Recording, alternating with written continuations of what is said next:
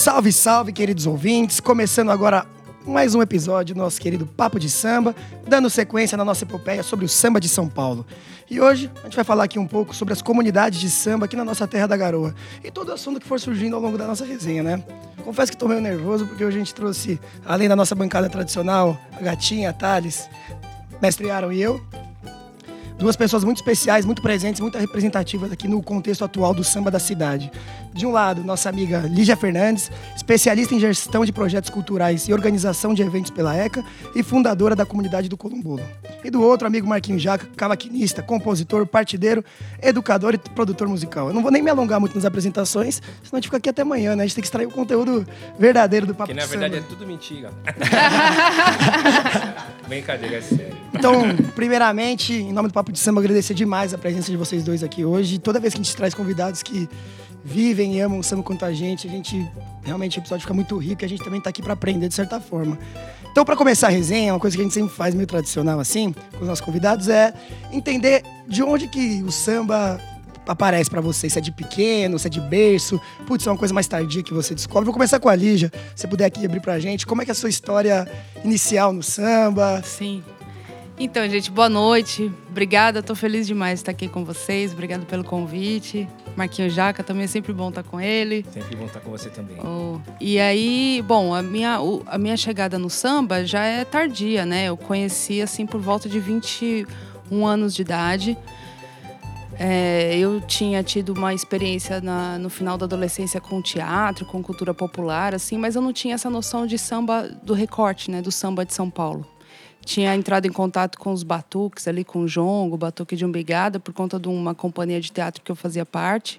Mas eu não tinha essa noção da expressão paulista, né?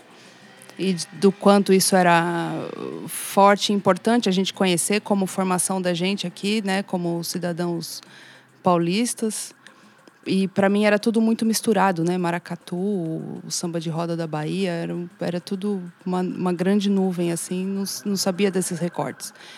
Mas aí, por conta da. d- a gente começou uma pesquisa, me convidaram para participar de um grupo de pesquisa sobre o samba de São Paulo. E aí que eu fui me encontrar. O primeiro trabalho que a gente foi fazer foi sobre a escola de samba Lava Pés, que é a escola mais antiga de São Paulo. Quem me convidou foi o Renato Dias. O Renato Dias, que é o idealizador, fundador do Colombolo. Ele já tinha uma pesquisa sobre o samba de São Paulo e estava nesse início da pesquisa e da fundação. Ele tinha esse sonho de fundar um grêmio que se dedicasse ao, a uma, uma, re- uma retomada né, do cordão carnavalesco, que é essa forma tradicional paulista de se fazer o carnaval. Então eu entrei nessa empreitada com ele, aí que veio esse mundo todo para mim. A Lava Pés foi muito legal porque a história dela nos traz todo esse mundo, né? Porque ela é fundada por uma mulher em 1937 que vem de Piracicaba. Ela conhece o marido dela, Chico Pinga, que era um batuqueiro lá de Campinas, toca, tocava cavaco e tal, e eles se conhecem na festa de Bom Jesus de Pirapora que é uma festa muito importante para essa, essa formação do samba de São Paulo. E então a gente se deparou com todo esse histórico para chegar, né, eh, do, do- samba rural paulista que vai para a cidade de São Paulo e que então toma essa forma que estava pop na época, que era o carnaval das escolas de samba, dos ranchos cariocas, né, a música de rádio sendo usada para brincar o carnaval na rua mas tinha esse sotaque rural, né? Tinha essa forma de cordão, né? De estandarte e tudo mais. Enfim, aí foi nessa época aí, 2002, que eu comecei. Eu achei, eu achei interessante, assim, esse seu en- entrar no samba por outro lado, né? Pela pesquisa, assim, porque normalmente você entra no samba, tipo, escutando samba, gostei aqui, gostei dali, e aí vou na rua, alguém, algum amigo mostra um samba e você, É. tipo, foi na outra área mesmo, foi na área de pesquisa. É, mas essa muito pesquisa é, bacana. mas essa pesquisa também incluía o frequentar, Não, sim, é, né? A experiência né, no, no local, né? Mas muito interessante essa sua entrada no. Nossa, muito legal mesmo. Então vou pedir agora pro meu mano velho, Marquinhos Jaca. E aí, como é que é a sua experiência com o samba?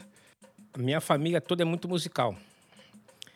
O meu modelo musical até hoje ainda é referência do meu pai e da minha mãe. Eu escuto ainda as mesmas coisas que meu pai e minha mãe ouviam. Então, a minha referência é toda de família, de cultura da família. Meu pai ouvia, que eu, que eu gosto muito de fazer, que é Partido Alto, era Bezerra da Silva, Rei Jordão, Partido em Cinco, um disco que tinha em Casa da Vera agora da Portela, que tem umas coisas que eram sambas de quadro, mas tinha muita coisa de Partido Alto também. Então é minha referência do meu pai, que também ouvia música clássica. Meu pai era meio. É, uma polarização de música erudita com música bem popularesca.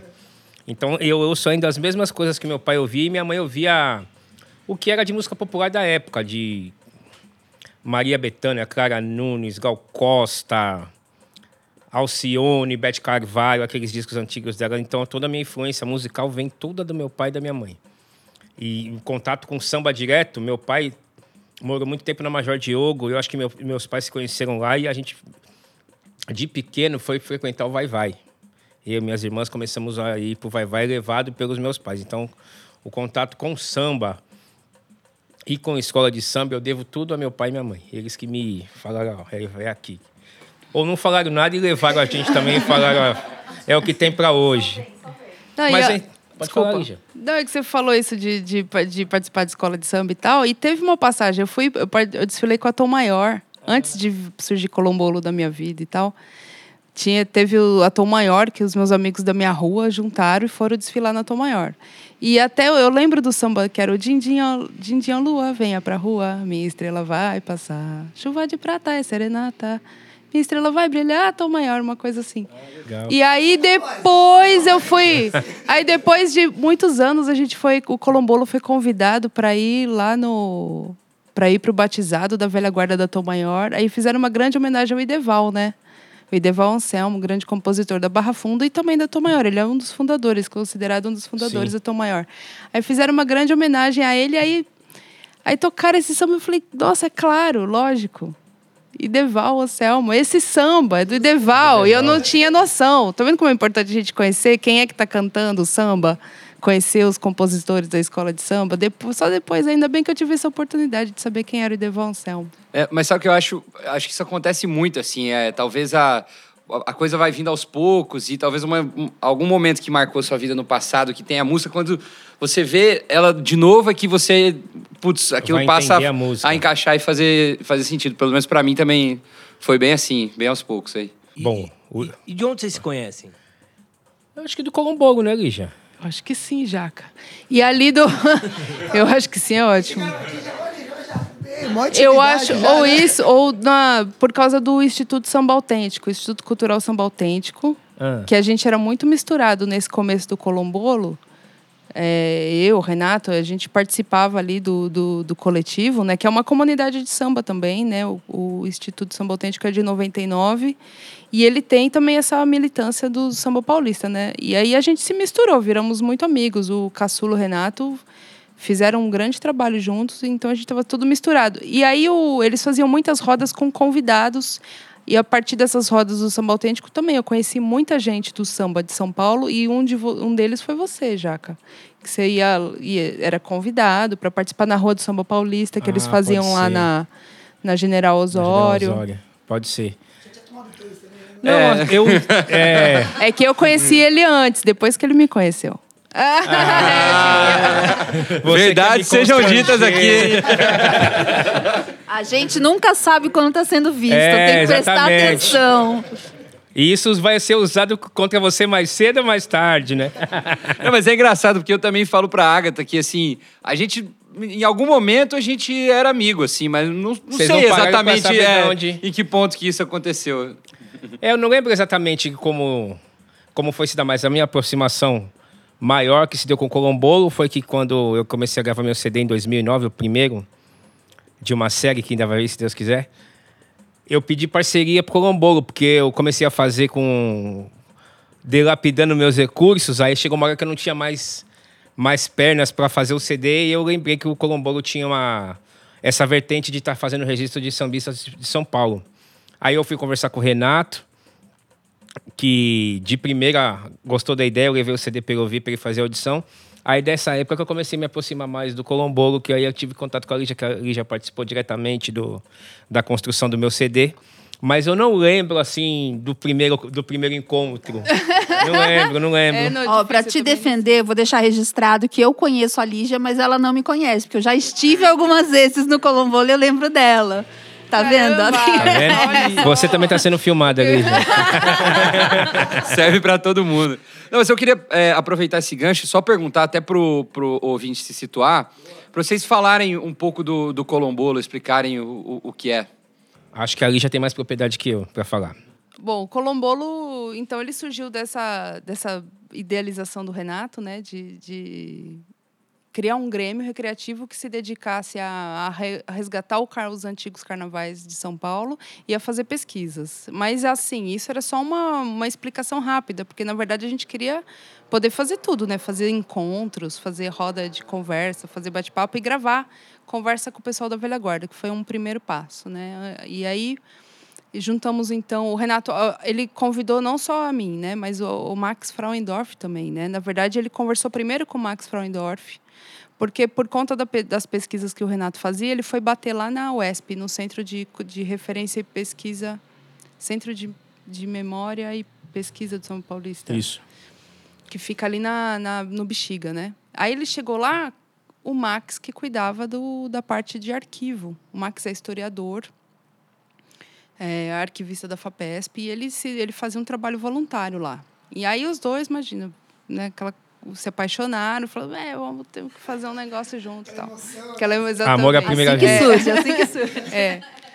E aí, depois, no dia seguinte, aí eles me chamaram, eu topei. Então, no começo, o Colombolo, a gente até brinca que a nossa sede era o carro do Max, era onde a gente estava, né? As nossas, nossas reuniões era onde a gente estava juntos os três. E aí, a gente começou com essa pesquisa, então, da Lava Pés. A gente tinha essa vontade de fazer um livro sobre a Lava Pés, e, mas a, a coisa foi crescendo, né? Foi crescendo, de vasculhar a história da Lava Pés. E aí, depois, em 2005, por aí, a gente conhece o Guga Streuter, que tinha uma associação cultural, a Sambatá. E aí, ele, ele ofereceu para a gente de apoiar um projeto que a gente... Ele viu essa vontade que a gente tinha de registrar os mestres. E aí ele ofereceu esse apoio para registrar e onde a gente fez aquela coleção Memória do Samba Paulista, que tem 11 títulos aí lançados, né? Que tem Toniquinho Batuqueiro, Embaixada do Samba Paulistano, A Velha Guarda do Peruche, Nenê, Deval, enfim. E onde, aí, Onde que o ouvinte pode achar esse, esse olha, esses CDs, por enquanto eles têm ali, os primeiros títulos estão nas plataformas digitais, eles encontram no YouTube, no Spotify, Deezer. Mas a gente está preparando aqui agora uma, um, um relançamento completo. Então, em breve eles vão encontrar mais títulos, mas também pelo Facebook do Colombolo tem alguns títulos lá à disposição, inclusive os CDs físicos que ainda restam, né? Porque os primeiros já esgotaram há muito tempo. Aí a gente tem lá Denise Camargo, João Borba, velha guarda da, da Roseira, que a gente chama, né? Que era o pessoal que era da Rosas de Rosas de Ouro. Ouro. Exatamente, tem vários lá. E aí a gente, então, fez essa produção. Aí ele foi montar uma sede e chamou a gente para ocupar uma sede com ele. E a partir do momento que a gente tem uma sede, em 2007, é que a gente se torna um ponto de encontro realmente de sambistas, uma comunidade de samba, né? Porque isso é muito importante. Você tem um, um território, um local, um espaço onde os sambistas se encontram. Ali é que a gente pode dizer que a gente vira realmente uma comunidade de samba. Então a gente passa a fazer o encontro de compositores do Colombolo, semanal, a Praça do Samba, que é um evento mensal que a gente fazia na praça que tinha bem ali na porta. E aí e uma série de outros eventos, né? A gente tem aí no YouTube do Colombolo, vocês encontram vários registros do dialeto paulistano. A gente t- tratou de vários temas lá de batucada de futebol de várzea, de- da mulher no samba, enfim, tem um monte de temas lá. E aí era a gente fazia sessão, sessões de cinema e tudo mais. e A gente só que aí a gente está parado agora, né? Com a pandemia a gente mu- se mudou de lá desse espaço que era na Vila Madalena, na Rua Belmiro Braga. A gente já teve que sair antes da pandemia. A gente já teve que procurar um outro espaço e a gente conseguiu uma parceria lá no Bexiga. E a gente foi, a gente fez uma roda, um encontro de compositores e na semana seguinte foi decretado aí a, o isolamento social, né? E então a gente está aí aguardando para retomar essas atividades nesse novo território, que é onde a gente tem que construir as nossas relações lá agora, Ah, né? Falando, ser em, um- falando em território, eu queria só saber Mas na verdade é curiosidade mesmo. Se vocês tiveram que sair por essa movimentação imobiliária que está tendo ali naquela região, que já saíram vários bares do Tamarineira, saiu dali, está sendo vendido vários terrenos, né, para montar acho que um é, complexo de, de moradia, enfim. E aí, vocês tiveram que sair nesse contexto também ou não? Não foi Ah, dentro desse contexto? De certa forma, sim. Porque, de certa forma, porque o imóvel não foi imediatamente vendido após a nossa saída para a construção de prédio, né?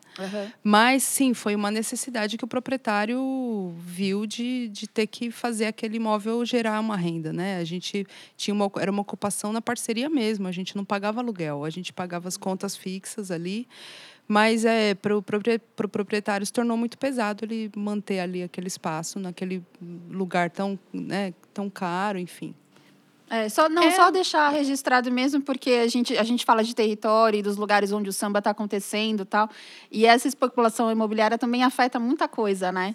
Com relação a isso. Aquela, aquela região ali, muitos. é, O É, próprio O, né? O, o O saiu. a- de- a de fato, Negra. eu não sei nem se Não, o O saiu não, de O O fato. conseguiu se manter. Ele conseguiu fazer uma vaquinha, conseguiu levantar. Porque daquela, daquela parte, daquele lado ali, se eu não me engano, o O era o único que tinha conseguido ficar de fato, né? É, o UOL fez um, um projeto desses de campanha coletiva, de isso, arrecadar. aí eu vi, acompanhei isso. E eu acho que conseguiram se estabelecer. Mas eu acho que nesse momento de pandemia, além do, dos projetos imobiliários que as pessoas compram os terrenos lá para fazer isso, as pessoas também não tinham mais condições de pagar aluguel lá. Quem tinha lá, É, nem não, todos eram exato, proprietários. exato, é. Então É. o custo ficou muito alto, um monte de casa acabou fechando porque o cara não tinha dinheiro para pagar o aluguel. Exato, exato. Então, a maioria das casas que, que eu vi fechada lá, inclusive eu passei lá esses dias, as casas estão todas no lugar. Não tem. Tá para vender, tá para alugar. É porque as pessoas não tinham condição de manter o local. E aí fecharam. Complicado, né? Mas ali, aquela rua foi muito especial, né, Jaca? Ali tinha a Belmiro Braga. Não, tanto que a gente, a gente se juntava com os blocos lá, né, para ver que hora que você vai sair. Todo carnaval a gente se juntava para ver que hora que você vai sair, porque todo mundo saía dali. E é, é aquela a praça, né, do, do aprendiz, ali tinha o, a cidade escola aprendiz, o projeto do Gilberto de Menstein, que fazia um monte de coisa. Teve uma época que tinha um polo do projeto Guri, aquele projeto de formação musical do estado, tinha um polo na Era rua lá? Belmiro Braga. Eu não sabia. Tinha o Conexão Caribe, ainda tem também, eu não sei como é que tá isso, é uma casa também muito tradicional, né? Muito É, antiga. aquela região ali tinha muita coisa, É, né? O Pérola Negra, O Pau Brasil tinha. é, o Centro Cultural Rio O Centro Verde. Cultural Rio Verde, que acontecia o Samba do Sol, né? Assim, e outros eventos. Que, não, é, que também tem o, tem o negócio do samba atrai muita gente, né? É. E os mora, muitos moradores ah, também ficaram. tem isso. Essa parte É, nós não citamos. é. Exato, essa parte. Então, mas é que é isso, a cidade modifica também o, o lugar onde a gente vai ter o samba. É, né? na verdade é o seguinte, essas coisas já aconteciam na Vila, na, na Vila Madalena. As pessoas que vão para lá e querem transformar o lugar que elas vão morar. Exato, Então, assim, no exato. Tamarineira chegou uma época que não podia ter samba até tal hora, chegava a polícia, chegava isso. Não só no Tamarineira, várias casas Por ali, né? naquela Aham. região tinham O reclamações. As- baixo, o baixo fechou O ali por conta Baixo. disso, né? O próprio Foi lacrado. Baixo. Foi lacrado. Então também tem isso. Lá mudou já essa história de, de bairro, que lá também já foi um bairro de classe baixa que virou um bairro de, de classe alta. Então as Exatamente. pessoas vão mudando para aquele lugar e elas falam, pô, eu não quero eu- essa não quero bagunça na aqui." esquina da minha Uhum. casa. Exatamente. Entendeu? Eu vou dar um telefonema e vou mandar vir alguém. Exato. Então, na, na Madalena teve muito disso. É, o O do Borogodó tá lá há 20 anos. Sim. Aquele prédio tem quantos anos? Não sei se ele tem. Se cinco tem 10, anos, Se é. tem 10. Também. E, É e Mar- isso. E Marquinhos, a gente pesquisando, né, puxando a sua capivara, a gente não sabe que você foi de diversas comunidades, mas você é um nômade de comunidades. Como que é seu envolvimento Cara, na com as verdade é o seguinte, Paulo? é, quando eu gravei esse CD, que foi que eu participei com o Colombolo, eu não tive espaço em mídia. Foram duas, três rádios que foi o Samba Pé de Passagem e algumas outras rádios eu fui muito rádio pirata, monte de rádio pirata. e foi bom, porque divulgou pra caramba em lugares periféricos que o cara só tem aquele rádio que pega pra aquele para aquelas 500 pessoas que tem ali, pra mim era ótimo. Então eu não tinha onde divulgar o CD. Eu não tive espaço em mídia, a gente não tem hoje o que eu tinha em 2010, não tinha esse Instagram nessa velocidade, as plataformas digitais. Então você tinha que sair com o CD embaixo do braço. E como eu já tinha essa caminhada do samba, muitas das pessoas que são hoje de comunidades, elas são oriundas de escola de samba, que falavam, ó, não estou participando mais, mas vem aqui na minha comunidade. Estou aqui na Zona Sul e tal, estou aqui no Extremo Leste. E eu acabei andando com esse CD debaixo do braço, começando a ter contato com as comunidades. Então, andei de comunidade em comunidade, que hoje cresceu exponencialmente, é, no número triplicou praticamente, com esse CD embaixo do braço. Aí que eu comecei a ter contato com comunidade de samba, o que, que era. ó. Mais tarde foi se conceituar esse conceito de comunidade.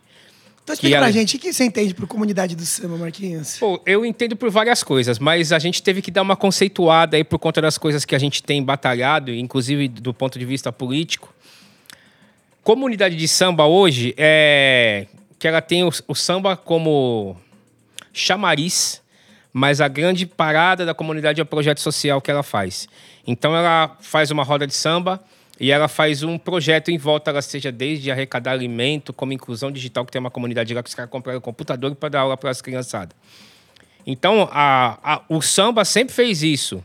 Mas a partir do momento que houve um pouco de mercantilização das escolas de samba, e as pessoas não têm espaço, inclusive compositores também. Eu sou compositor do Vai Vai, e chegou uma hora que não tinha mais roda de samba de. Pelo menos de samba de quadra. Muito tempo que não se tem isso aí. E antigamente tinha uma sabatina para você entrar na escola de samba. Não era qualquer Zé Ruela que chegava lá, eu sou da área de compositor, não. Tinha que fazer um samba. Os caras tinham que falar, ó, seu samba é legal. Falou, olha, procura aprender mais um pouquinho, depois você volta. Até o, até o Geraldo Filme passou por essa, né? Sabatina. É. Eu tive que fazer um samba de quadra pro Vai Vai para mim entrar na área. Então não era que nem hoje aparece um monte de gente vai para a escola de samba sai da- da área de compositores e muitas dessas pessoas que faziam isso também não tinham mais espaço na escola de samba, porque a escola de samba acabou não dando mais importância pro compositor. Entendeu? Aí os caras começaram a fundar os, as comunidades deles lá, inclusive tem uns que nem frequentavam mais a escola.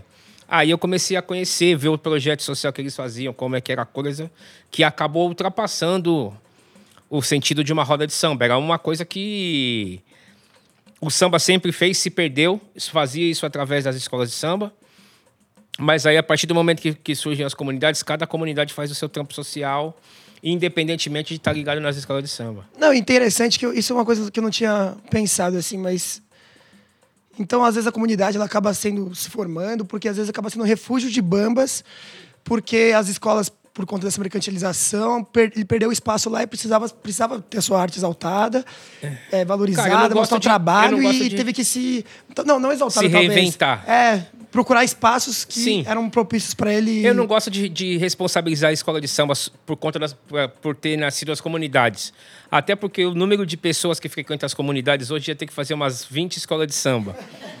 Então não é responsabilidade, é uma carência que as pessoas têm que moram às vezes nos periféricos, mora na nos cantos da parede, que ela não tem como ir até uma escola de samba. Então ela vai ter que criar um núcleo na casa dela. As pessoas exatamente desse ponto de vista que nós falamos aí da Vila Madalena, que as pessoas não têm mais um poder aquisitivo para pagar o aluguel lá, que acaba indo para o periférico, e esse cara tem que desenvolver uma arte, uma cultura nesses lugares. E ele acaba fazendo um movimento lá no lugar onde ele mora. Ele veio suprir uma necessidade, na verdade, da, da- da necessidade. ausência do- dos aparelhos culturais Sim, que se também. encontram na região mais central, né? Na verdade é o seguinte, essa, é- essa é um- uma problemática boa que você causou, porque às vezes nessas periferias tem espaços culturais, mas nem sempre as comunidades entram nesses espaços culturais. O, o samba do Congo era num, num centro cultural, não é? Era na, na Brasilândia. Cultura da na Brasilândia. Cultura- É, Brasilândia. né? Era É, na Brasilândia e depois agora eles têm a sede deles lá. Eu não sei se houve alguma coisa que eles tiveram que sair da Casa da Brasilândia ou por conta deles terem arrumado o espaço deles, eles saíram de lá. Mas a maioria das comunidades, algumas têm alguns espaços ociosos, ociosos eu digo de verdade, porque eu, fui, eu fiz uma circulação de apresentação que eu fui em várias casas de cultura no extre- nos extremos. Eu fui parar no M Boi Mirim, fui parar na cidade de Tiradentes. Então são lugares ótimos que estão muito bem montados, que tem aparelhos lá que estão é, se estragando por falta de uso, aparelhagem de som, iluminação. Então são coisas que eles fazem de aparelhos e não fazem com que as pessoas usem aquele aparelho. E às vezes tem apresentações artísticas lá que eles também não divulgam. Então, às vezes, nesses espaços vão ótimos artistas, ótimas pessoas fazer apresentações e não tem o, o próprio público do entorno não fica sabendo. Você da- acha que é uma falta de divulgação, então? falta de divulgação e organização do poder público, do que, de quem cuida disso, entendeu? E divulgação. Mas tem também um um certo preconceito dessas pessoas, inclusive de samba que são de comunidade, estarem ocupando esses espaços. Foi bem duro para a gente ocupar. A gente fez muitas apresentações aí com a Aztec. Houve, eu acho que a partir de 2014, 2000, 2013, 2014, que a gente começou a dialogar com a Secretaria de Cultura e outros órgãos e falando, ó, a gente tem uma comunidade do lado da sua casa de cultura, nunca entraram, não sabe nem como é que é, entendeu? Então a gente tem que aproximar isso aí. A pessoa mora do lado da casa de cultura, passa na frente e não sabe nem o que, que, o que tem lá dentro. Então tem equipamentos bons, alguns lugares tem lugar para fazer gravação, tem casas de cultura e céu. Eu mesmo fiz uma gravação no céu que também tem um equipamento muito bom. Tem um céu lá perto de casa que chama Céu Jassanã. Eu já fui no da Cachoeirinha também, que está muito bem equipado. Então, assim, os céus tem um equipamento fantástico que dá para você fazer minimamente uma gravação de uma música que é para concorrer em festival, alguma coisa que eles pedem uma demo. A gente, ah, precisamos de uma gravação. Esses lugares têm minimamente um espaço para você fazer isso. Isso então, não é divulgado, né? Não As é pessoas divulgado, não usam porque não tem conhecimento que tem, tem que aquilo ser- ali para eles, né? É, e talvez também um esforço de formação de público, né? A gente tem alguns espaços, tipo o Centro Cultural São Paulo. Ele é um espaço de, é um- é de sucesso, né? Você tem ali uma tradição de, de programação musical, sim. Né? Essa cena do rock é anos 80, 90 e tal, o pessoal frequenta lá e até hoje, né? Eles, eles têm até hoje lá um público que vai, frequenta e fica lá dançando. Tem vários jovens que se encontram lá para ficar dançando. Tem a Galeria Olido, o pessoal também do, do hip hop, do samba rock, ocupou ali. O pessoal é um ponto de encontro, né? Sim. É, a Casa de Cultura do Hip Hop eu não fui, mas eu vejo bastante gente falando sobre ações lá e tal, né? Até na própria conferência que está rolando agora, tem o pessoal lá falando em nome da Casa de Cultura de Hip Hop. Então, é, falta uma, uma, uma alimentação realmente de uma programação que, que torne aquilo um hábito, né? Sim. Que é o, é o, é o principal, acho que para qualquer espaço, né? Seja da Sala São Paulo, seja da Casa de Cultura da Brasilândia, todo público. mundo tem que, Uhum. tem que alimentar e trazer o pessoal aquilo tornar hábito, né? Acho que é o E, Principal carência. e nessas andanças por comunidades, assim, tem alguma coisa que. Eu acho que é impossível a gente colocar as comunidades em uma caixinha, ah, essa é igual a essa, que é igual a essa.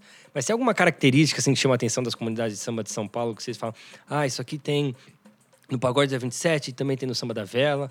Ou cada uma tem a sua essência, assim? Cara, é... Você falou, citou duas comunidades bacanas de falar. O Pagode da 27, que faz um trampo social do caramba, eles arrecadaram uma tonelada de alimentos para distribuir, que também fazia um trabalho de divulgação do próprio trabalho deles. Eles têm um trabalho autoral lá no Pagode da 27, que quando eles cantam, a comunidade toda canta o trabalho deles sem nunca ter tocado no rádio, entendeu? Então eles fizeram um trabalho na comunidade deles, tanto do lado social e do lado cultural, que mesmo eles não, não sendo grandes estrelas pop, eles conseguem na quebrada deles serem reconhecidos enquanto artista. O Samba da Vela também faz esse trampo de, de músicas autorais. Então, cada, ca- cada comunidade tem um viés diferente. Mas já para mim fazer um link aqui com o que a Ali já explanou aí, eu acho que só o Colombolo que faz esse resgate de samba paulista.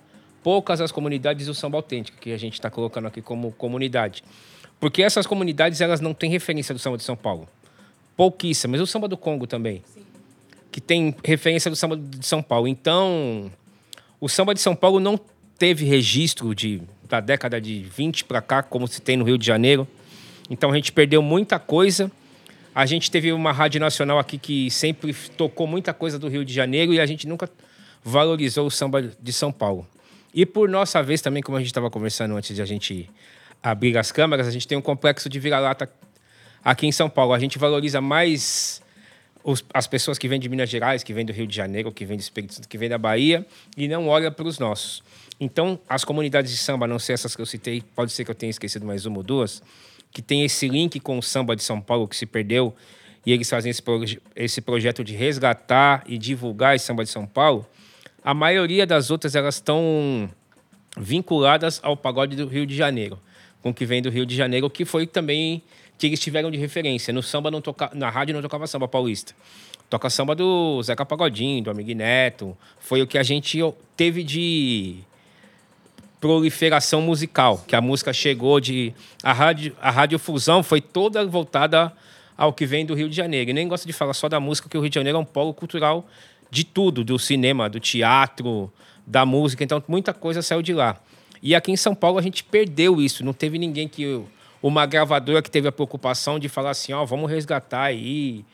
O Toniquinho Batuqueiro, o seu Colombo que fez esse trabalho, ele já estava no final da vida sim, dele. Sim. Do seu Cailão do Peruche, que agora está com 80 e, sim. e tantos ah, anos. O seu Neném da Vila Matilde mesmo, né? Ele gravou com a gente e não viu o disco, né? Não ele viu? faleceu então, antes. É. Então, muita gente ainda gravou e não teve oportunidade de ver. Mas não precisava esperar o cara fazer 60, 70 anos. Podia ter feito esse registro bem antes. Então, as gravadoras eram muito ligadas do Rio, as que tinham aqui em São Paulo não se preocuparam em fazer esse trampo, então se perdeu muita coisa.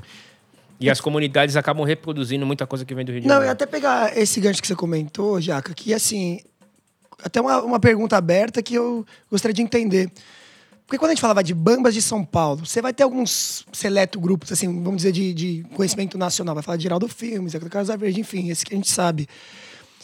E quando a gente fala de nova geração de bambas de São Paulo, a gente perde muito isso por conta de que realmente as comunidades eles acabam sendo muito conhecidos dentro da própria comunidade, mas não tem essa expansão nacional do nome dele, do trabalho dele, porque com certeza tem muita gente muito boa fazendo samba muito bom, mas eu, eu, enxergo, aí a opinião posso estar errado, queria ver vocês, mas acaba ficando meio restrito às próprias comunidades que têm esse trabalho de valorização do samba de São Paulo. E é questão de gravação mesmo, uma questão de uma cultura nossa de valorizar o Rio de Janeiro. Como que a gente pode explorar essas, esses lados para a gente pensar em renovação do, de, de nomes aqui para a capital?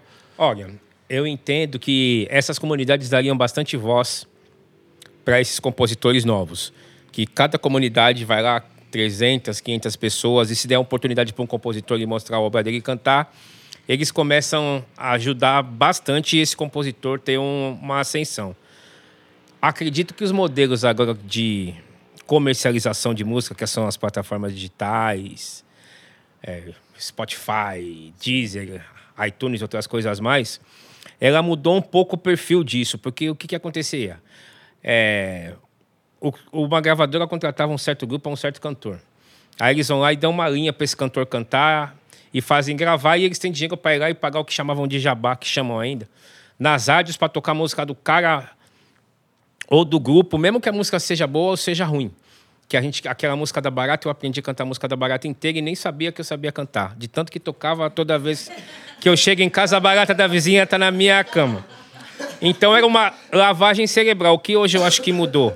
Eu acho que com as plataformas digitais, as pessoas estão colocando os seus trabalhos nas plataformas.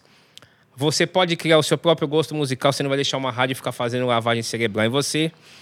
Apesar que a playlist, que também chega a ser uma lavagem cerebral, que, mas ela ainda te direciona. Você vai lá e põe um, um estilo de música, ela vai te direcionar para aquele mesmo estilo e vai te. Se ela fala assim, ah, descobri do que esse cara gosta, ele gosta disso, então vou dar isso aqui para ele ouvir. Acaba te direcionando por uma coisa que você gosta. Então acho que isso já ajudou bastante, que hoje a gente não fica mais refém de rádio. Eu mesmo não ouço rádio faz muito tempo. Uma vez ou outra que eu escuto um rádio dentro do carro, assim, que são duas rádios e não ouço mais nada além disso. Então eu tenho uma, um lugar que eu vou escutar música, que tem a música que eu quero, que hoje as pessoas vão poder escolher as suas próprias músicas e não vai ser uma mídia que vai decretar, ó, você vai ouvir a barata e depois ó, vou varrendo, essas coisas. Você vai poder definir. Então isso eu acho que ajuda bastante, porque o, o cara que não está na mídia, ele não tem um, uma grande força de um cara que está numa gravadora multinacional que vai lá e coloca a música do cara massivamente na rádio para tocar. Você enxerga nessa linha também, Lígia? Tipo, né, pensando em renovação mesmo, de novos compositores, novos sambistas de São Paulo. É tá muito complicado. Eu fico pensando aqui do, das coisas que a gente ouve de samba hoje lançadas, né? Eu acho que a gente tem muito do samba. A gente fala de samba carioca, o samba do Rio é muito valorizado e tal, mas a gente tem muito samba antigo, né? Assim, de, se a gente pensar em novos compositores, eu, eu nem sei citar aqui assim um novo compositor, alguns novos compositores, mas eu acho que sim, que a gente precisa trabalhar mais nessa para esse acesso, né, desses compositores, porque por exemplo, o Jaca que está aqui com a gente, ele é um cara que ele vai em, em qualquer comunidade que você vai, você canta o Vovó Maria, o pessoal canta, é sucesso nas comunidades o Chapinha, do Samba da Vela. O Chapinha também é um cara que ele tem vários sambas que são cantados em todas as comunidades. É, ele é conhecido também por outras comunidades fora de São Paulo.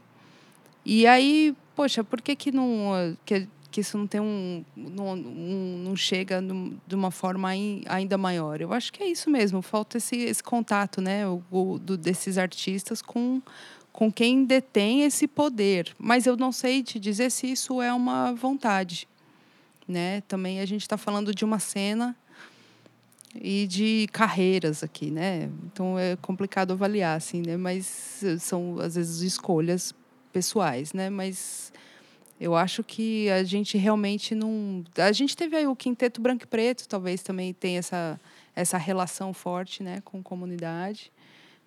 Né, quando era o quinteto branco e preto e, a rapaziada levava várias, muitas composições, os artistas depois nas suas trajetórias também, eles são de- desenvolveram seus trabalhos aí em diferentes formatos e são conhecidos por todos, mas a gente não teve a gente não tem dessa, dessas figuras aqui desses lugares uma, uma figura que que tenha chegado a um posto tão de representação nacional assim tão grande quanto de outros lugares. Eu acho que é, faltou realmente um olhar aí de quem detém esse poder, talvez. Pode ser. É, Eu acho que esse trabalho é nós que vamos ter que fazer. é isso aí. De colocar as pessoas no.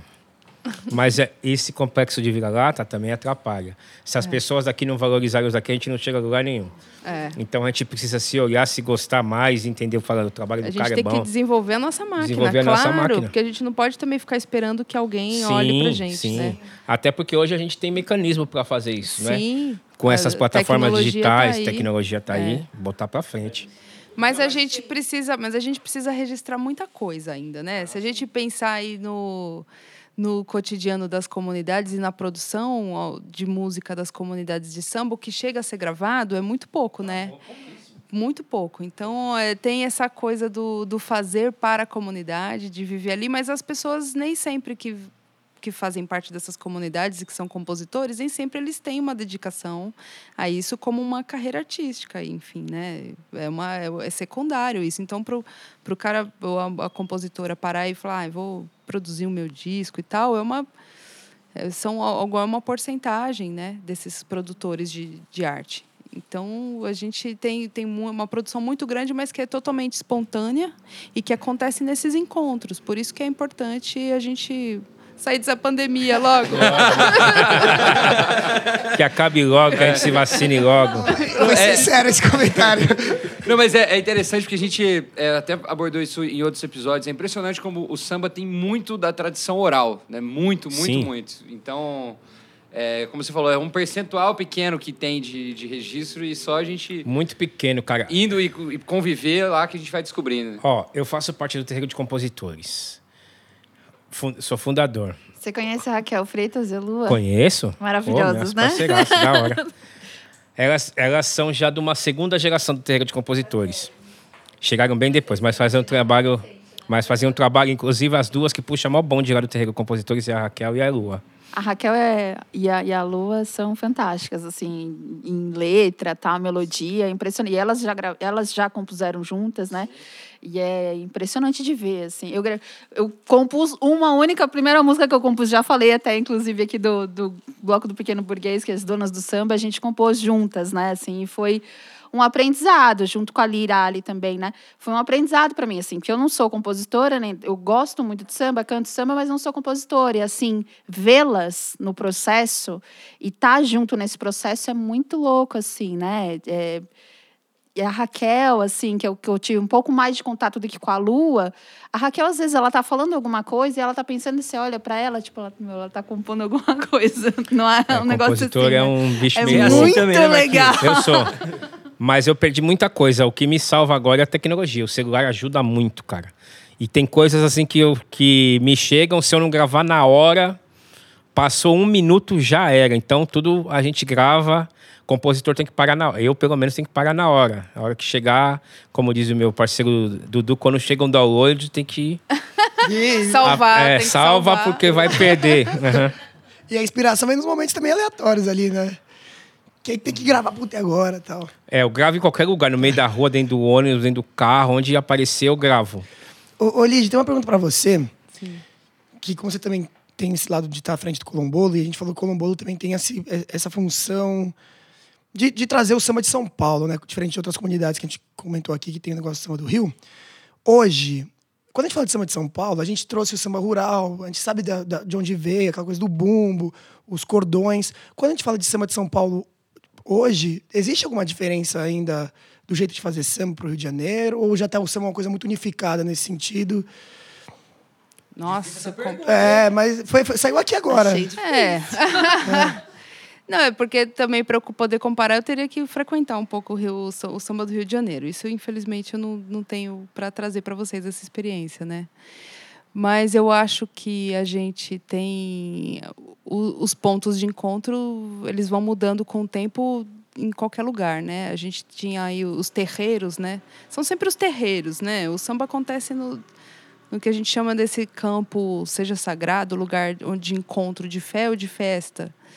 Então, ao longo do tempo do, do interior, aí a gente tinha os, os encontros por causa das festividades religiosas, tradicionais, que vão se mantendo, e aí as, os clubes negros, né, as, as irmandades.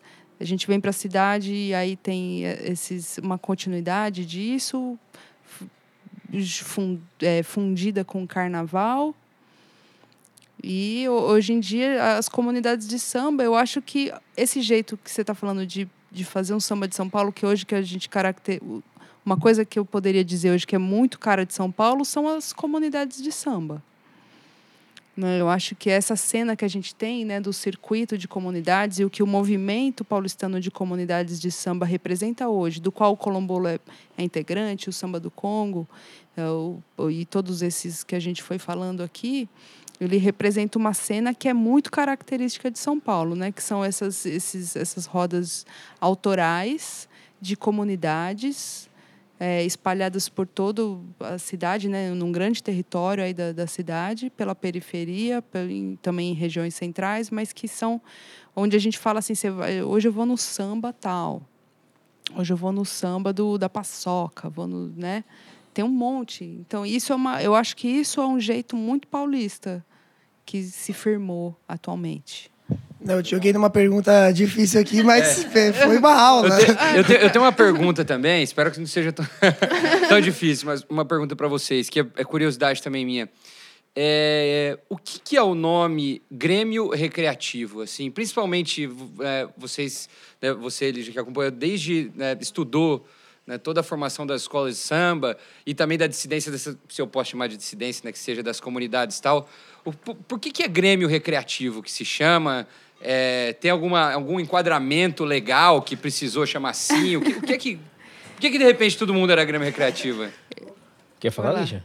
Então, eu, eu ia falar o seguinte, que eu não, não tenho essa, essa resposta técnica assim direta para te dizer, mas o, o que eu sei é que os grupos carnavalescos realmente eles tiveram que se formalizar por uma questão de, de, de, de se proteger e atender a uma, a uma exigência da, da, dos como é que se Jurídica, uma fala? jurídica, fato. pra- é, Talvez, você não ser preso, para você não ter o seu bloco, o seu cordão parado no meio. Exatamente. Então, é, é uma forma de resistir também, né? Você, você- tá, então o jogo é esse. A gente tem que jogar o jogo de vocês, de quem dá, dá, dá as cartas do jogo.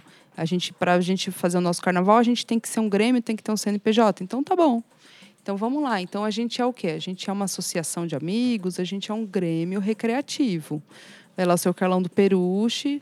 Ó, eu estou fundando aqui o Grêmio Recreativo, Cultural, é, Escola de Samba, Unidos do Peruche, tá bom? Podemos sair? Tá tudo bem? É isso. Eu acho que espero As que- comunidades têm algum enquadramento legal, assim? É, que, Tem algumas é, comunidades são que têm. Recreativo ou não? Não, tem algumas comunidades que têm personalidade jurídica. O próprio Colombo tem, mas está como OCIP. É, ele é uma organização sem fins lucrativos que se qualificou como OCIP, né? É, uma, Certo. é como uma ONG. Mas, a gente, mas aí a gente já está numa fase em que não é mais tão. Foi, foi uma, uma coisa que a gente buscou para abrir o campo de ação Ah, da gente, né? Perfeito. E é também, eu, tô, eu falei do, do Unidos do Peruche, mas Eu acho que chegou uma época que as agremiações elas foram se formalizando para participar do jogo do, da competição de carnaval, né? Mas lá atrás, o que os antigos contam é que eles tinham que formalizar para poderem continuar com a sua atividade sem ser penalizado, né? Deixa eu dar uma contextualizada aí da primeira pergunta que você fez, depois eu te respondo. Dessa parte do que o samba, o samba de São Paulo tem alguma relação com as comunidades, não, não tem. Porque ninguém, ninguém nem eu tenho é, raízes de samba paulista. Eu não vi isso. Eu fiz, um, eu fiz uma coisa de pesquisa de samba paulista depois que eu já estava velho. Entendeu? Depois dos meus 25 anos, 26 anos, que eu fui entender o que era o samba paulista, samba rural. 25 anos tá velho pra você? É isso que eu fiquei Então pensando aqui. tô, então eu tô ruim. Pra quem começou no samba com 13, 14 anos, 25 anos tá velho. Saiu bem, saiu bem. 10 anos, de, 10 anos depois. Então, essa- não existe. Se você perguntar nas comunidades de samba sem cessa que nós citamos que fazem esse trabalho, qual é as características do samba de São Paulo, eles não sabem as características do samba de São Paulo. Que é isso. A maioria das pessoas que criaram samba paulista, paulista não, a gente pode que falar paulistano, né? Não, paulista, que abrange o estado todo e que vem do interior foram muitas pessoas que migraram do interior, que era de Campinas, Tietê, Capivari, Sorocaba, Piracicaba, que migraram para São Paulo. Que tem essas características do samba rural do interior. Que aqui se perdeu um pouco. Porque também muitos dos sambistas que eram paulistas, eles também são influenciados pelo samba do Rio de Janeiro. E esse modelo que você perguntou de Grêmio, é isso que ele já falou. Tinham que se formalizar. E a palavra Grêmio é da sentido de muita gente organizada. Então é um Grêmio recreativo. Que aí fica Grêmio recreativo, cultural, que faz um, alguma coisa de cultura, e social também, porque hoje as escolas de samba que têm trabalhos sociais, elas conseguem é, ajuda, patrocínio de empresas para eles poderem fazer, o carnaval deles. Então, quando eles apresentam lá para Mercedes-Benz, ah, o que, que vocês querem? Ah, nós somos uma escola de samba que faz um trabalho em torno, no Peruche, a gente atende as pessoas idosas, damos dentadura, damos leite em pó para as crianças do bairro e tal, e blá, blá, blá. A gente precisa de ajuda de empresas como a sua. Então, esse modelo de organização, que se não me engano, veio da década de 70, não lembro se 72, 73, eu acho que 73, quando o presidente ainda era Faria Lima, que mudou isso, que depois teve o Getúlio Vargas também que fez alguma coisa de mudança, que é o que eles chamam de samba nacionalista, que tinha que fazer samba falando bem do governo, que a gente era livre até um certo ponto, que você podia escrever o que você quiser, que era uma censura disfarçada. Mas não fale mal do governador, não fale mal do prefeito, não fale mal do presidente. Só passa pano, só. Então, antes da década de 70, era tudo car é, cordão carnavalesco. Depois que houve essa organização do Rio de Janeiro, que São Paulo é uma, uma cópia também desse modelo do Rio de Janeiro de organização, que aqui a gente era, cor- era cordão, o Rio de Janeiro teve que se organizar lá e São Paulo teve que se organizar aqui. Aí virou isso, Grêmio Recreativo Cultural, é, social, escola de samba, XYZ, certo? Das comunidades que eu sei, deve ter, eu acho que o, o samba do Congo é organizado, é, juridicamente, tem CNPJ, o samba na feira é organizado, o samba da vela parece também tem organização, o colombolo. Eu acho que daí dessas, desse circuito de comunidades hoje que a gente fez um mapeamento breve, dá umas 60, 70, 10% é organizado. 6, 7 comunidades são organizadas juridicamente. Por que também é difícil essa organização? Porque isso também gera custo. A partir do momento que você abre um CNPJ de uma microempresa, você tem custo todo mês, tem que pagar isso todo mês.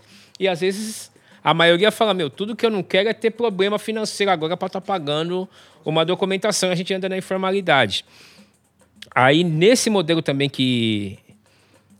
Quando eu- a gente começou a fazer a Astec, que é uma associação, que é a Associação de Sambistas, Terreiros e Comunidades de Samba, foi o que a gente pensou, que tem muita comunidade desorganizada que a gente pode colocar num CNPJ só.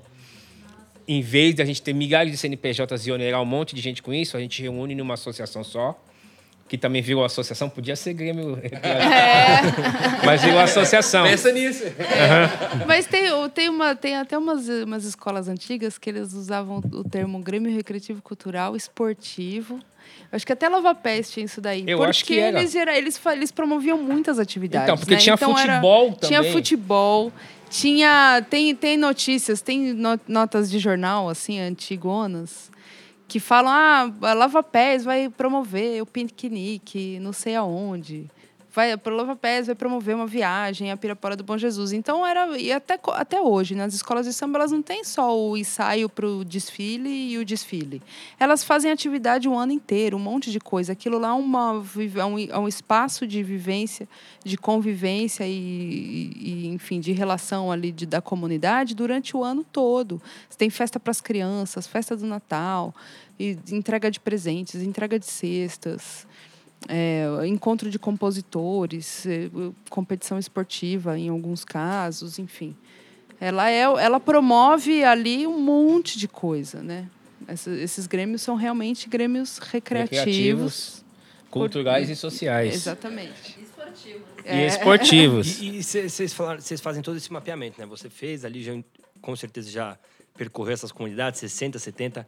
Elas são muito. Você não percorreu Não, ainda. não, não, não. Deixa a pandemia acabar. Não. É, no, é, 60, São 60. 60 sambas seguidos. Tem Exatamente. alguma. Tem a, alguma gente, a, gente tem um, a gente tem um projeto, né, de que a gente, quando acabar a pandemia, o Papo de Samba vai percorrer isso aí. Mas a gente legal. precisa conhecer. junto, com legal, certeza. bem legal. E, e vocês enxergam alguma concentração em alguma região que você fala? Caramba, nessa região da Zona Leste tem três comunidades, aqui, aqui na Vila Madalena, que é um, é um microcosmo. Tem alguma concentração em alguma região? Isso é uma coisa legal, porque tem da, da escola de samba tem uma concentração e comunidade de samba tem outras Tem concentrações, concentrações. né? É. a escola de samba está uma maioria na Zona Norte, é. É. isso? E as comunidades estão uma maioria na Zona Sul. Na Zona Sul tem muita comunidade de samba, muito mais do que nos outros lugares. É, na Zona, na Zona Sul tem um monte de comunidade, cara, muita comunidade. Tem comunidades que a gente não conhece, não sei, eu não percorri É. tudo ainda agora. Tá com a gente, vocês dois. Nós com a vamos, gente, nós vamos, a gente, a gente organiza e cai dentro aí, vamos nas comunidades aí. Na Zona Sul tem muita, muita comunidade. E aqui as escolas de samba, como a Lídia colocou, as escolas de samba, a maioria que é centro pra cá, pa- passando pelo Vai-Vai, aí vai pra Zona Norte, que é A Zona Norte tem a maior concentração Voz de, das Mocidades, de, de de velha Rosas, guarda. Mocidade, Império de Casa Verde. Que mais? Mancha Verde, que também podemos considerar a Zona Norte. Sim. O É. camisa verde e branco, ele tá na Barra Maria, Funda. ca- Mas é. se você for conversar com a rapaziada, com a velha guarda, fizer um censo ali, Eles vão falar que é a Zona o Norte. pessoal mora tudo na, na, na Casa Verde, Ah, sim, no Limão. A ce- É tudo ali. É. E ali ainda não está considerado como Zona Oeste, naquele lugar ali É, da Barra Funda. exato. Tem gente que fala que é Noroeste, meio... Porque o coração é muito Zona Norte. Sim, é, mas o pessoal. e, isso que você falou também, se você pe- pegar o pessoal do Vai Vai, a maioria também é Zona Sul. Que também é esse processo de pulverização. O Vai Vai começou sem esses monte de prédio, esses moradores também que foram para Bela Vista e querem tirar o Vai Vai de lá porque eles Bexiga não querem hoje é só Não querem né? barulho na, na, na quadra onde eles moram. Então a- aumentou lá também o, o valor venal de comprar casa, o poder aquisitivo não aguenta mais, aí as pessoas foram para onde? Periferia da Zona Sul, Santo Amaro, é, Capão Redondo, Grajaú, Glicério. Glicério. Glicério é mais também próximo. já tá caro, viu? Já tá, é. Glicério já não tá Glicério mais já é fácil. centro, é, É. centro. É. E foram para lá. E o pessoal da, da- da- do Camisa Verde foram para a Zona Norte. Peruche, Sim. Imiguim, Casa Verde, Cachoeirinha Exatamente. e adjacências pro, pro fundo. Já que a gente tá falou nesse tópico de escolas, eu tenho uma pergunta até de curiosidade nesse sentido. Porque assim, a gente vê aquelas escolas tradicionais, Peruche, Nenê, Lava Pés, próprio Camisa, o Vai Vai até segurando um pouco, eh, de certa forma, não tá segurando o primeiro, o primeiro acesso, tá caindo. O que que acontece com essas escolas que não conseguem preservar, Ah, se manter no. se manter na, na elite, especial. já que eles foram a elite e fizeram o samba acontecer? É, É. questão financeira? É isso, cara. É moeda. Esse processo mercantil que entrou nas escolas de samba, quem tem mais é, vai mais longe. Quem tem menos vai, vai ficando para trás. Aí desce um, desce dois, desce. É isso. E Lava Pés, assim, que é a primeira de todas, como que resgata isso? Não sei, é mais Ela curiosidade. está assim, vivendo de- agora, por incrível que pareça, né? A gente está em pandemia e tudo mais, mas ela está vivendo um momento muito feliz, porque ela conseguiu aí uma a Rosemary, né, que é a, a presidente de honra, ela é sobrinha da Madre Eunice, ela foi presidente aí por, sei lá, uns, cerca de uns uns 30 anos, eu acho, que ela teve à frente da escola.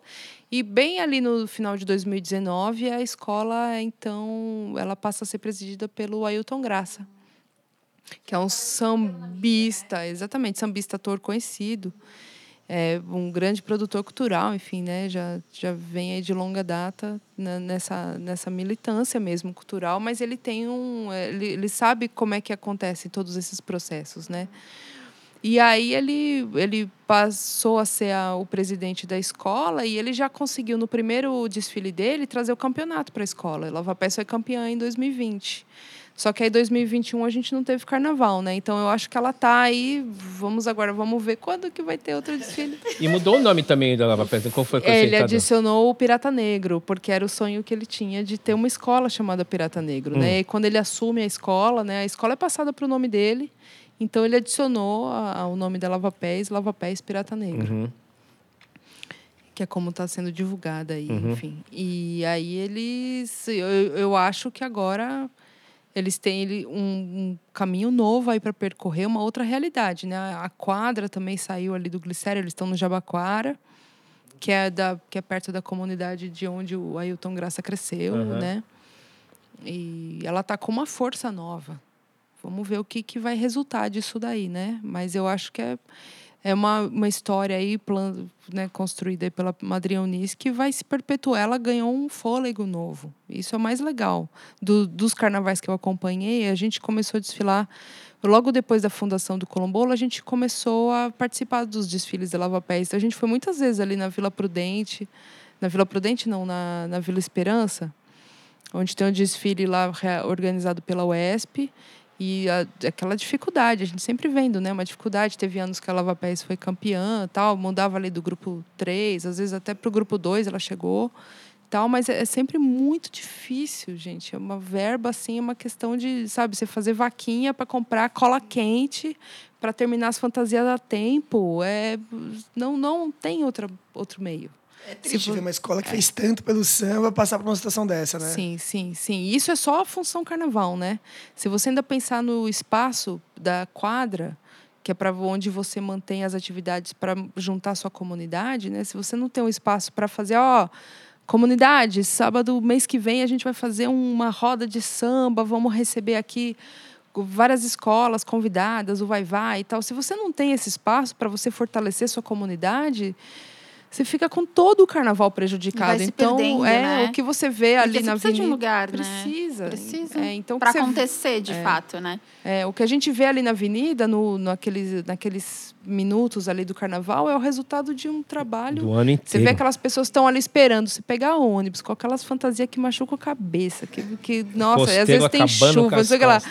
Aquilo é resultado de muito amor construído, sabe? Que é um lugar que você adora ir encontrar aquelas pessoas e estar tá junto com elas. É isso. Se você não tem esse lugar para você construir isso, é, é difícil.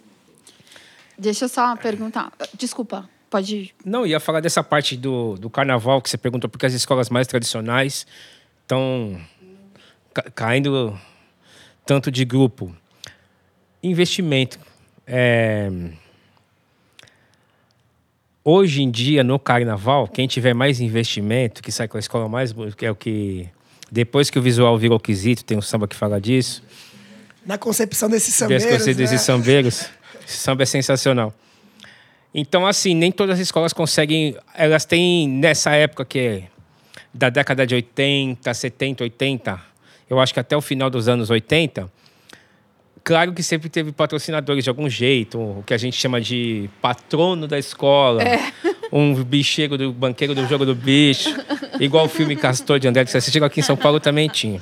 Não, não vou citar nome porque eu não sou de caguetar ninguém, mas tem.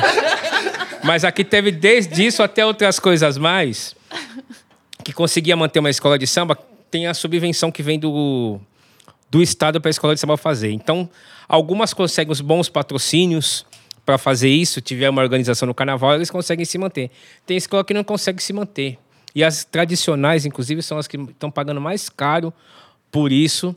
Eu acho também que essas escolas tradicionais afastaram muito a comunidade por conta dessa mercantilização, que muita gente não tem condições de pagar mil reais por uma fantasia para desfilar uma hora.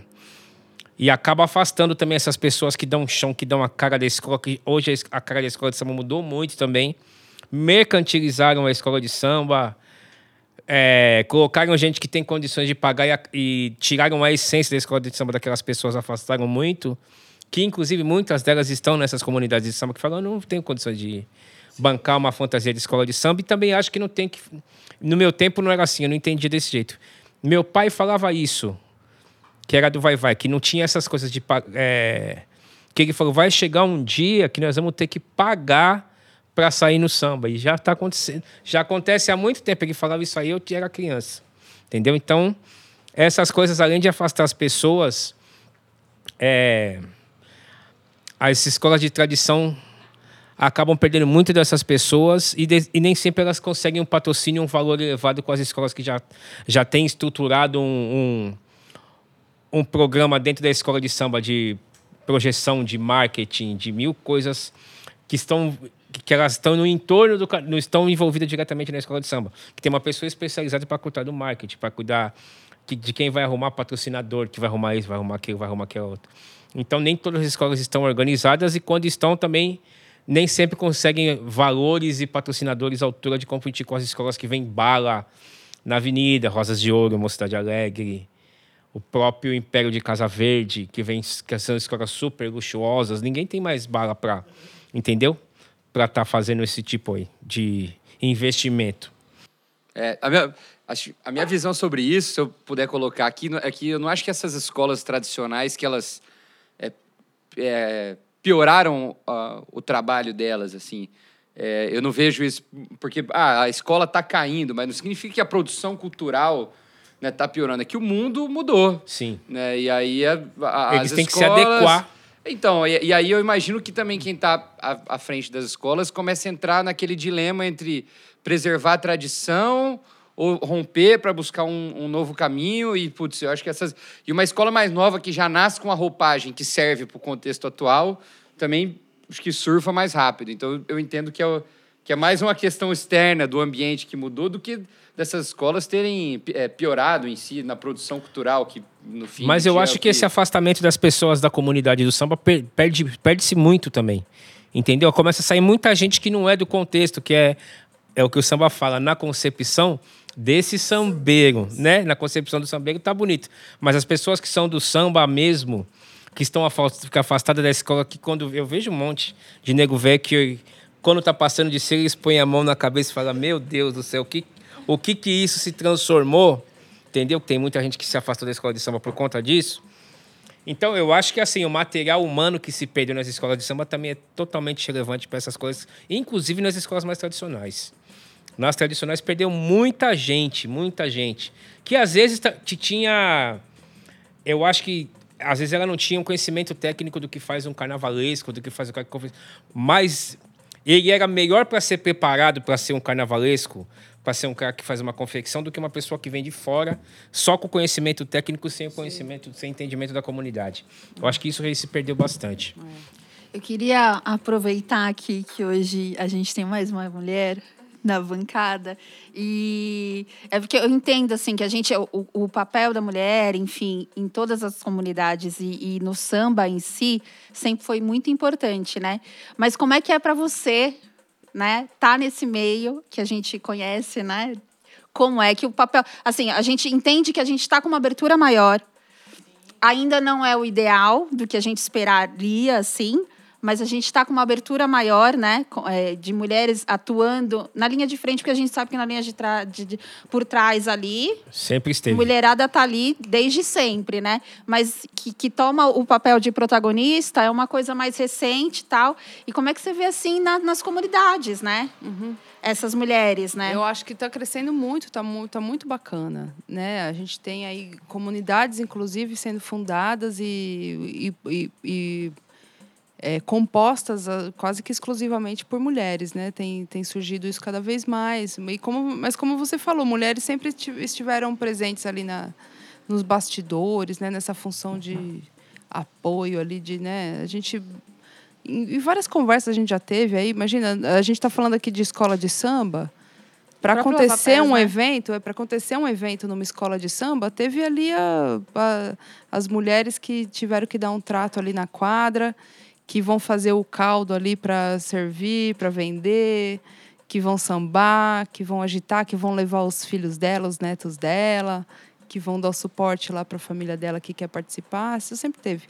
E nas, comuni nas comunidades de samba tem cada vez mais, mas eu acho que ainda há alguns espaços que as mulheres se- eh, não se sentem à vontade o suficiente para participarem e chegar e falar: "Pô, posso cantar uma música aqui? É, é. Posso. Você falou do samba da tal?" paçoca, eu tenho contato com um dos meninos, o Dene, né? Que também que é do samba da paçoca. E, e, e foi uma conversa que eu tive com ele, assim, né? A gente, é, quando a gente participa de uma roda de samba tal, quando a gente chega numa roda em que só tem homens, a gente se, se sente meio inibida de estar. Não de estar no lugar, mas assim, de pedir. Pô, posso tocar um pandeiro, posso puxar uma música, que é coisa que os caras chegam tranquilamente fazendo. E, é, e aí o que eu falei para ele, eu falei, não é, não é que, vo que vocês sejam um grupo ou qualquer outra comunidade seja um lugar que não aceite as mulheres, mas o fato de não ter uma mulher ali meio que inibe outras de chegarem assim. E aí ele até me falou, ele falou, nossa, mas a gente é super receptiva. Eu falei, não, não estou falando que vocês não são. Mas o que eu estou dizendo é, enquanto não tem uma mulher, né, enfim, no meio. E também não, não tem nesse, não é obrigatório ter uma mulher numa roda de samba. Toda roda de samba tem que ter uma mulher. Porque assim, os caras eles surgiram, eles eram amigos de, de escola, parece, se eu não me engano, né? Os Sim, meninos do samba da história paçoca. ali, né? Tem uma É. história. Então, assim, não, não caberia, assim, a, a, menina ou a mulher não seria do grupo, de fato, né? Do que montou e tal. Uhum. Mas sempre, de repente, eu falei para eles, sinalizem de alguma forma. Né? Venham aí, cheguem aí, mulherada, quer pedir uma música, sabe? Porque é, é difícil, assim. Eu, eu sempre tive muito, muito receio, assim, de chegar e de achar que, que os caras, nossa, eles vão esperar que eu, tipo, não erre uma nota. Se eu errar uma nota, eu estou ferrada aqui, entendeu? e não é para ser assim. E aí eu comecei a me envolver melhor, né? Falando assim, no, no- em rodas, quando eu virei a chave de falei, não, tá tudo bem se eu desafinar, os caras estão ali desafinando. Estão batendo, batendo pandeiro como se não vai O ser cara amanhã. tá batendo o pandeiro ali de qualquer jeito. Tá tudo bem se eu, de repente, errar, assim. Não, Exato. tipo, não chegar de qualquer jeito, não é isso? Porque aí é desrespeitoso com a roda, né?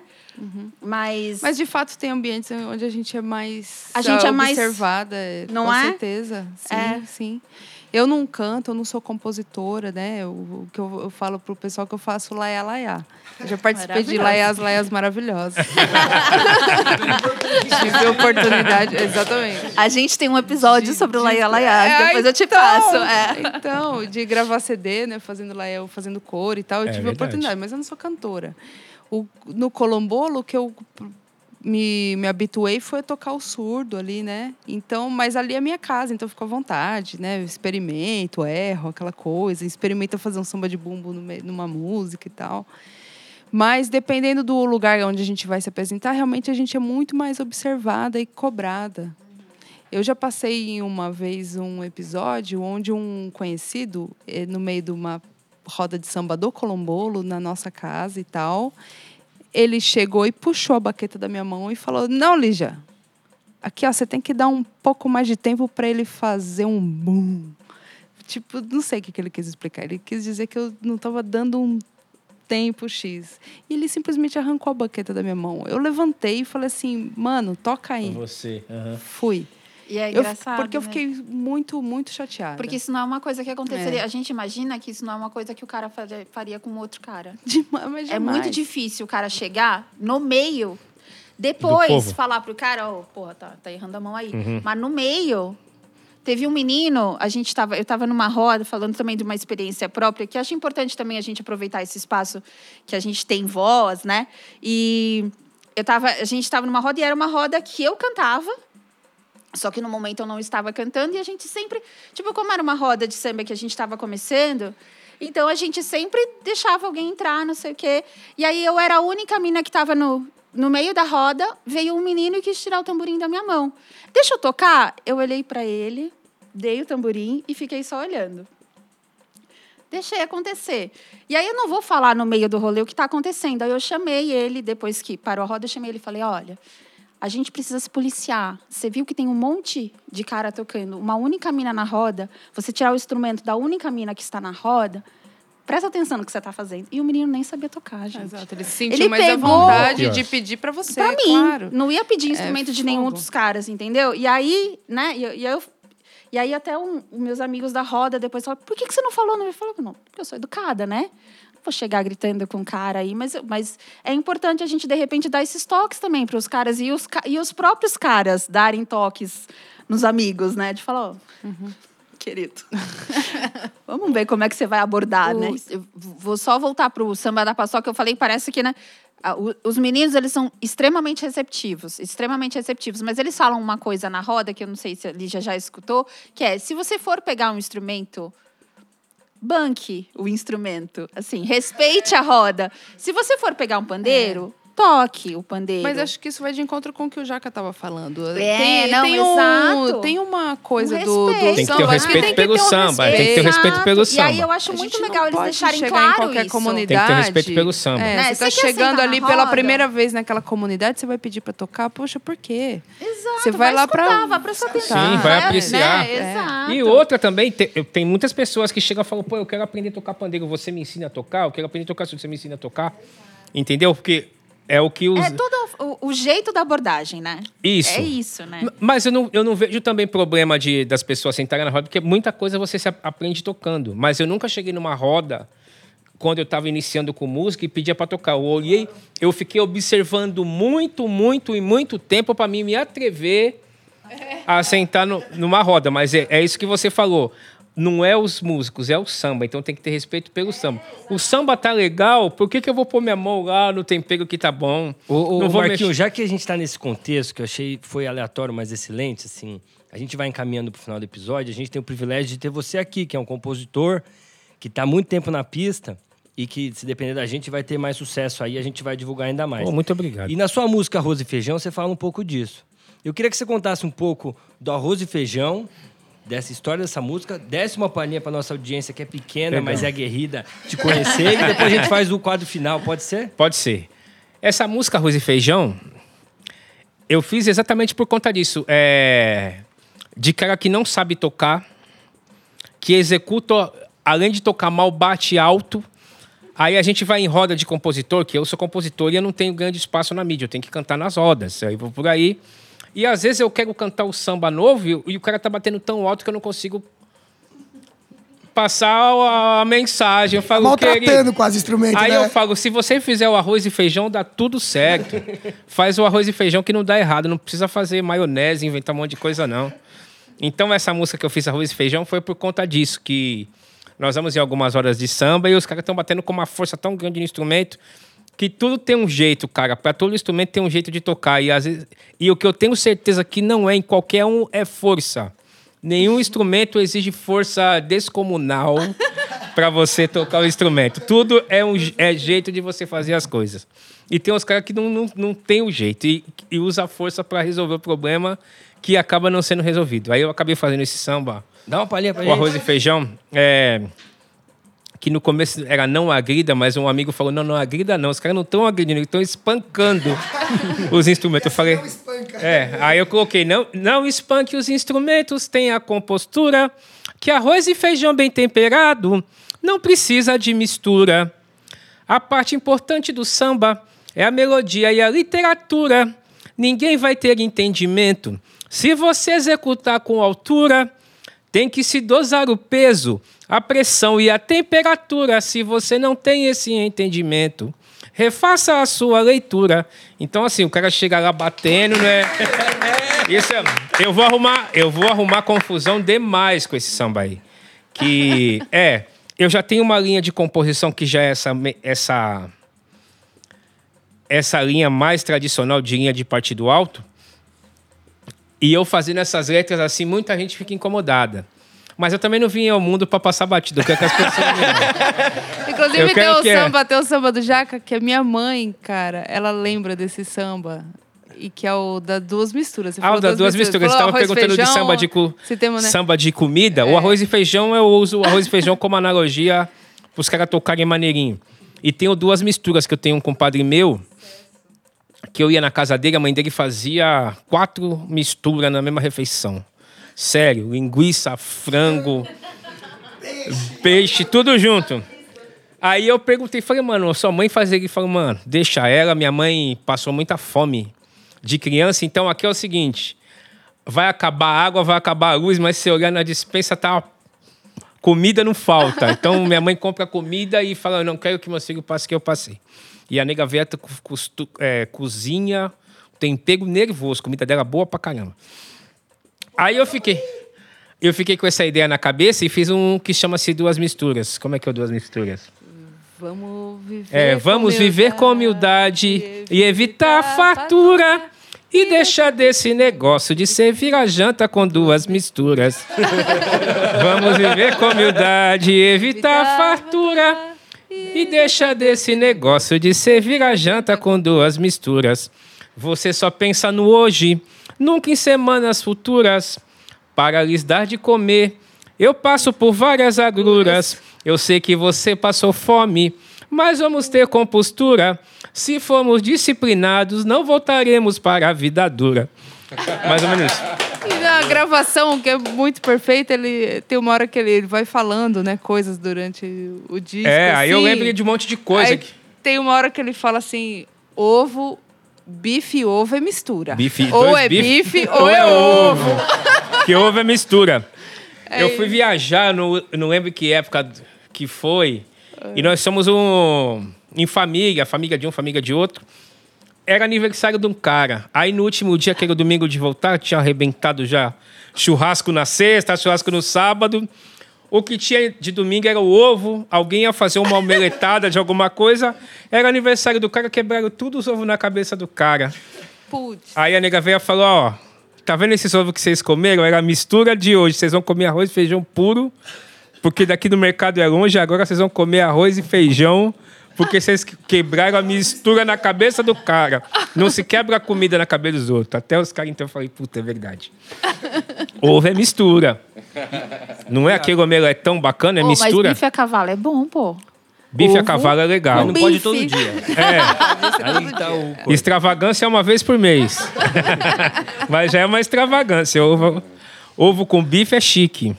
Bife a cavalo. E deixa, a gente vai fazer o nosso quadro final, que é bate pronto. Mas antes a gente queria agradecer vocês, a gente espera que nossos ouvintes tenham tido um pouco do sentimento que está acontecendo nas comunidades de samba de São Paulo. A gente entende que é uma coisa em construção, que cada uma tem o seu, o seu, o seu tempero, o seu gosto, e cada uma tem o seu processo também. A gente espera que essas comunidades cada vez alcancem um espaço grande, mas a gente entende que ninguém vai ser a Anitta, nenhuma comunidade vai dominar. ninguém vai ser Anitta, seja todas as E, e pessoas. talvez nem E- seja essa vontade. tudo bem, e tá tudo bem. Exato. E aí o quadro final é o seguinte: a gente vai fazer uma pergunta e cada um de vocês respondem para vocês é, individualmente. Ai, Então, meu Deus. Marquinhos e Lígia, um responde depois o outro. Um samba. Narainã. Era de manhã, Naraína, ali chegou. E Deval isso, né? É. Um samba, eu vou, vou ficar com esse aí. Depois que o visual virou quesito Visual.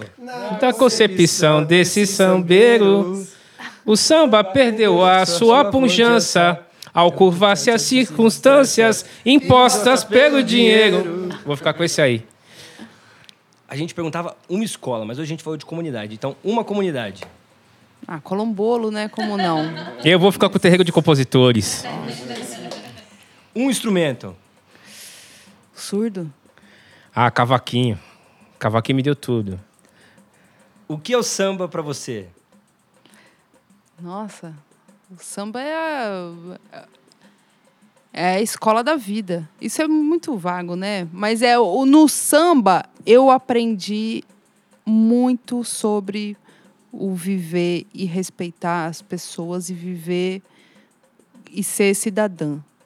Esse exercício de cidadão, de você pensar política, pensar por que, que a gente está aqui hoje, por que, que a gente está aqui desse jeito e não daquele jeito e tal. Eu acho que tudo isso dentro do samba foi onde eu fui mais instigada a pensar sobre essas questões de qualidade de vida e de viver melhor. O samba é uma instituição para mim. de tudo isso que a já falou. É uma instituição que te dá tudo do lado cultural, social, de vivência, de respeito. É uma instituição. O samba é uma instituição. E por favor, agora encerrando também, vou passar para o meu amigo Guto Cachaça aqui, mas deixem os canais de comunicação de vocês, das, das comunidades que vocês representam, para nossa audiência também conhecer. Eu falo que ela é tímida, mas a gente vai chegar lá. Tá. Pode falar, Lígia. Então vamos lá. Eu, eu vou falar então aqui do Colombolo, Colombolo SP. Então no YouTube, no Instagram, no Facebook, sempre barra Colombolo SP, vocês encontram as redes do Colombolo. Mas eu vou indicar aqui também o Samba do Congo. Hoje eu me considero também uma integrante do Samba do Congo. Né, o Samba do Congo também está aí na, na, no Instagram, no Facebook. Tem o site sambadocongo.com.br. Todos convidados aí a, a Mas passa o seu pessoal as... também, Lígia. O meu pessoal, Instagram, Lígia Fernandes 26. E no Facebook, Lígia Faraújo. Marquinhos, dá os seus pareceres é. redes sociais. No Instagram eu tô arroba Marquinhos Jaca. No Facebook eu tô Marquinhos Jaca. É... No resto eu também tô Marquinhos Jaca pra mandar e-mail, marquinhosjaca.hotmail. e no Spotify é o número um do Brasil. No Spotify eu não sei se tá no número um do Brasil ou se tá Marquinhos Jaca também. É número um do Brasil? Marquinhos Jaca, é. Olha, eu queria dizer uma coisa sobre o Marquinho Jaca, que a gente fala de comunidades de samba, mas o Marquinho Jaca ele é o nosso sambista comunitário. Ele é o sambista de todas as comunidades. É, praticamente isso. Deixa eu só deix, é, deixar aqui pro ouvinte e pro telespectador que a gente tem vídeo agora também. É, tentando, tentando. A gente deixa na legenda depois, porque às vezes falando é mais difícil de achar. A gente deixa marcado direitinho as redes sociais deles. Eu acho que é importante também. Turma, a gente tem o costume de fechar com todo mundo, que a gente faz nosso bordão tradicional, que a gente brinda o episódio e depois é. Isso é papo de samba. Só pra fechar bonito, dessa vez ia gostar do Legal. Por isso que os copos estão cheios nesse momento. É, isso é. Não, não, Marquinhos, você tem que brindar com o de vinho. Pelo ah, eu vou Deus, brindar né? com vinho? Com o de água da azar. Tem que beber um vinho, hein? Isso, isso é, é papo de, de samba. samba.